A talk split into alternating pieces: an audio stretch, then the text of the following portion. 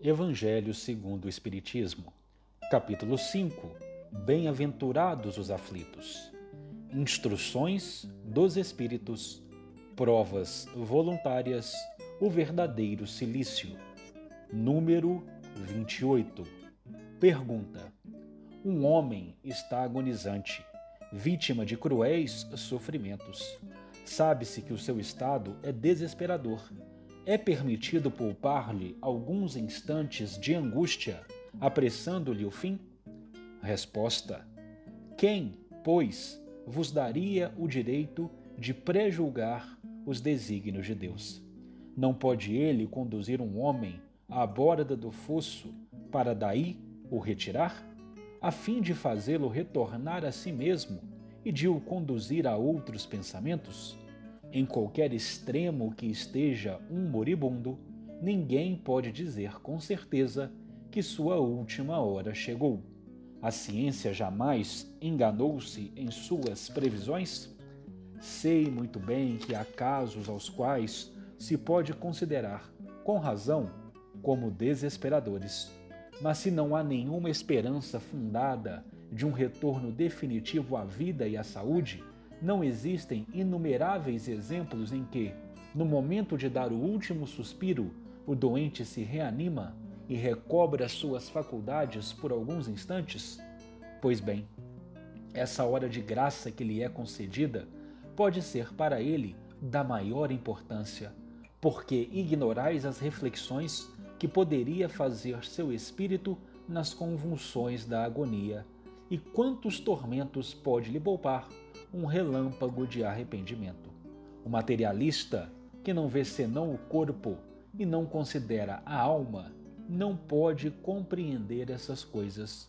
Mas o espírita, que sabe o que se passa além do túmulo, conhece o valor do último pensamento.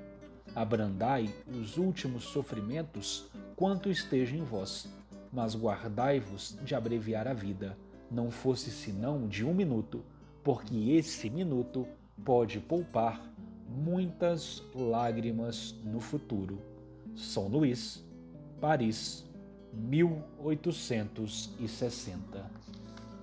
Nessa maravilhosa resposta do abnegado São Luís, nós temos a compreensão da grandeza da vida, que não se resume aos breves momentos estamos agora encarnados.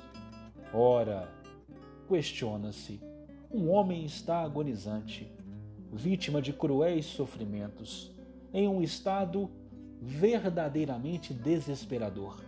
Poderíamos acaso poupar-lhe alguns instantes de angústia, apressando-lhe o fim? Não seria essa uma pergunta que poderíamos aplicar na eutanásia, por exemplo? E a resposta é grandiosa. Quem nos daria o direito de pré-julgar os desígnios de Deus? Não pode o Pai conduzir uma individualidade à borda do abismo para daí o retirar, fazendo-o retornar a si mesmo, conduzindo-o a outros pensamentos? Nenhum de nós pode dizer com certeza que a última hora chegou. Nenhum de nós sabe a grandeza de um reanimar-se, de um recobrar as faculdades nos momentos derradeiros, pois a hora de graça que é concedida pode ser para este enfermo, pode ser para este moribundo de grande importância, pois o Espírito poderá realizar reflexões profundas nas convulsões da agonia, chegando a um abençoado minuto de arrependimento. Nós não somos materialistas, nós vemos além do corpo, nós consideramos a alma, nós somos espíritas, nós sabemos o que se passa além do túmulo nós conhecemos o valor do último pensamento. Nós sabemos que em um minuto pode poupar inúmeras lágrimas no futuro.